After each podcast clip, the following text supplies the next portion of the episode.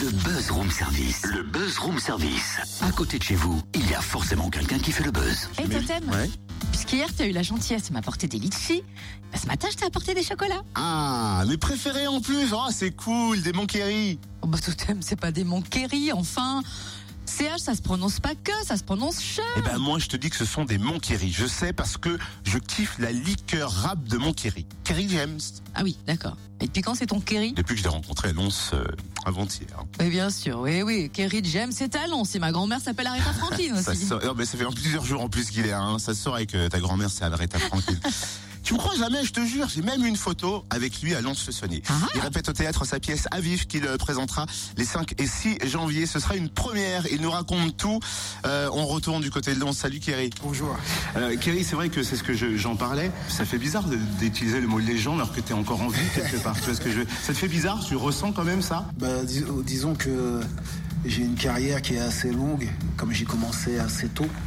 Je pense que euh, c'est ça qui, qui donne l'impression aux gens, euh, cette impression de, de, de- de légende. Quoi. Je suis un, un des derniers survivants euh, de- des années euh, 90. Quoi. Tu prends des risques dans la musique, t'en as pris.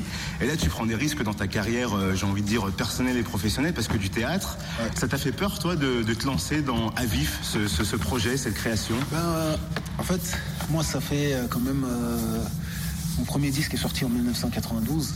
Donc, j'ai- plus de 20 ans de carrière euh, discographique dans le rap. Presque une dizaine d'albums et tout.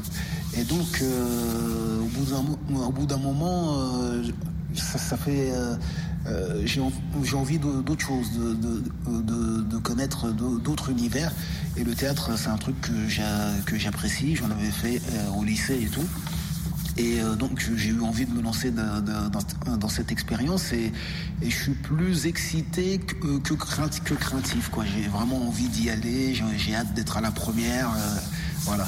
Mais alors du coup, euh, quand tu écris une chanson, quand tu écris un texte ou quand tu te lances au théâtre, tu peux faire un parallèle entre les deux. La musique et le théâtre, c'est complètement différent. euh, Du point de vue de la pièce que j'ai écrite qui, qui s'appelle euh, À vif, on peut dire que c'est un condensé de trois morceaux qui sont euh, parmi les morceaux les plus importants de ma carrière et qui sont euh, Banlieusard, qui, euh, qui est un hymne à la réussite, euh, qui est Lettre, euh, Lettre à la République, qui est un morceau dans lequel je fustige l'État, et Constat amer, qui est un morceau, qui est un morceau dans lequel je pointe les contradictions euh, de, ceux, de ceux que je prétends euh, défendre, je parle euh, du, raci- euh, du racisme qui existe en- en- entre euh, euh, Français d'origine immigrée, entre Africains, euh, entre Noirs et, Arabes, où je dénonce euh, le manque de solidarité. Donc cette pièce, elle est vraiment pas éloignée du discours euh, réel de, Kerry James, puisque euh, en tant que rappeur, puisque euh, ça met en scène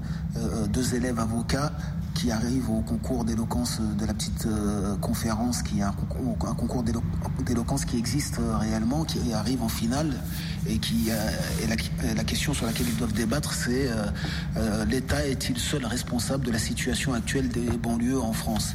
Et moi, je réponds non, il n'est pas le seul responsable. Et l'acteur qui me fait face, qui s'appelle euh, Yannick Landrin, lui, il fustige l'État. Donc, euh, je me retrouve quand même dans mon dans, dans mon univers. Après. euh, c'est pas la même façon d'écrire, mais euh, ça m'arrange plutôt puisque euh, je peux être encore plus long et, euh, et, euh, euh, parce que j'ai déjà euh, j'ai déjà l'habitude de- d'écrire des chansons qui sont assez euh, qui sont assez denses.